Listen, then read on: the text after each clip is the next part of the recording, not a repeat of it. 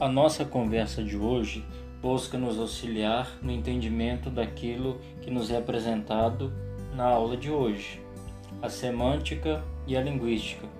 E também iremos falar sobre a questão da língua brasileira de sinais. Devemos entender que a linguística é aquela disciplina, é aquela ciência que estuda a linguagem humana nos seus mais variados aspectos. Então, estuda todos os fenômenos naturais que propiciam a linguagem verbal e oral. E nós temos uma série de ramos dentro da linguística. Nós estamos aqui esbarrando com o conteúdo da língua portuguesa e também da origem de todas as línguas. Isso é importante para nós percebermos que a filosofia ela se ocupa realmente de tudo. E nós também temos aí diante de nós hoje a palavra semântica, que é a ideia dos significados. A semântica está, associada a ideia do significado, dos sentidos vocábulos na língua portuguesa, o significado das palavras, de signos que estão reunidos é, e de tantos outros significados que nós podemos dar, tantas nomenclaturas que nós podemos utilizar. Ela se ocupa então do significado, estuda a significação. Se nós estamos falando de linguagem, então nós estamos falando de uma estrutura organizada. E que, que estrutura organizada é essa? É uma estrutura organizada que nos permite pensar, comunicar o nosso pensamento. Aí nós estamos falando de linguagem. Que nós pensamos e comunicamos aquilo que nós estamos pensando. Nós externamos e fazemos com que aquele que está próximo de nós possa entender. A linguagem é então essa capacidade de fazer com que o ser humano se comunique. Primeiro, fazer com que ele se entenda e fazer também com que ele possa ser entendido e possa se situar no mundo.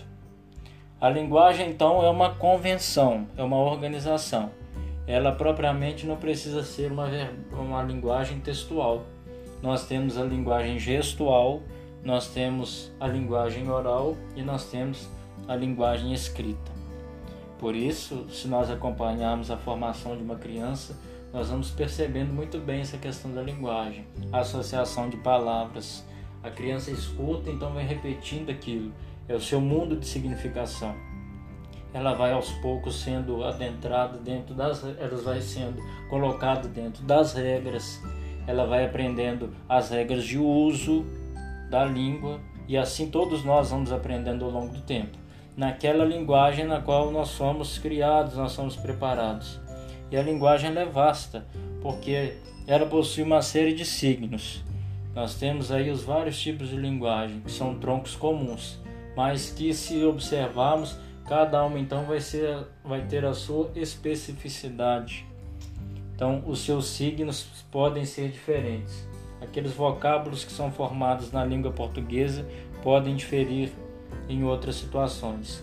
Aí por isso nós falamos então das regras de uso é, e das regras de organização geral para que a pessoa que está naquele, naquele, naquela formação aprenda, usando aqui as palavras do filósofo Wittgenstein, os jogos de linguagem para que possa se conhecer, conhecer o mundo no qual ela situa-se.